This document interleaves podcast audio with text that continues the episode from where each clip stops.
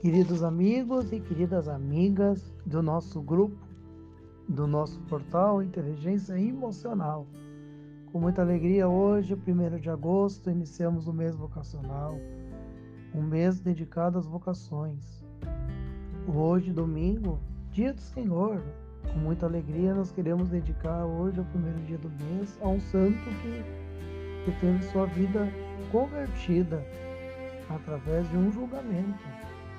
Isso mesmo. Santo Afonso Maria de Ligório, santo da Ordem dos Redentoristas. Para quem não conhece, Santo Afonso foi um jovem intelectual.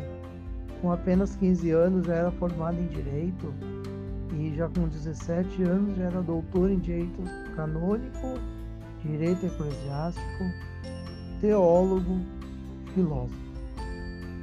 Santo Afonso Maria de Ligório é considerado como um homem que era um jurista, porém sua vida mudou um julgamento na cidade de Nápoles. Ele era um jovem que vivia praticamente na lei, através do seu pai, que era um grande conhecedor da cidade de Nápoles. Santo Afonso teve sua vida através do estudo do direito mas Deus se inspirou para ser um grande propagador da palavra de Deus. Com 27 anos, ele criou a Ordem dos Redentoristas.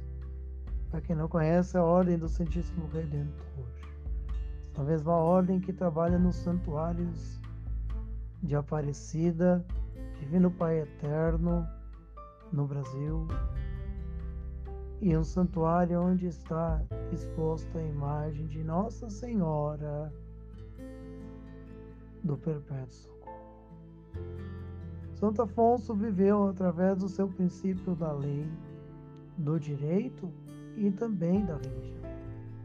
Ele é considerado como doutor da igreja, escritor, compôs várias obras e ele morreu com 91 anos, como um grande servo e grande pregador.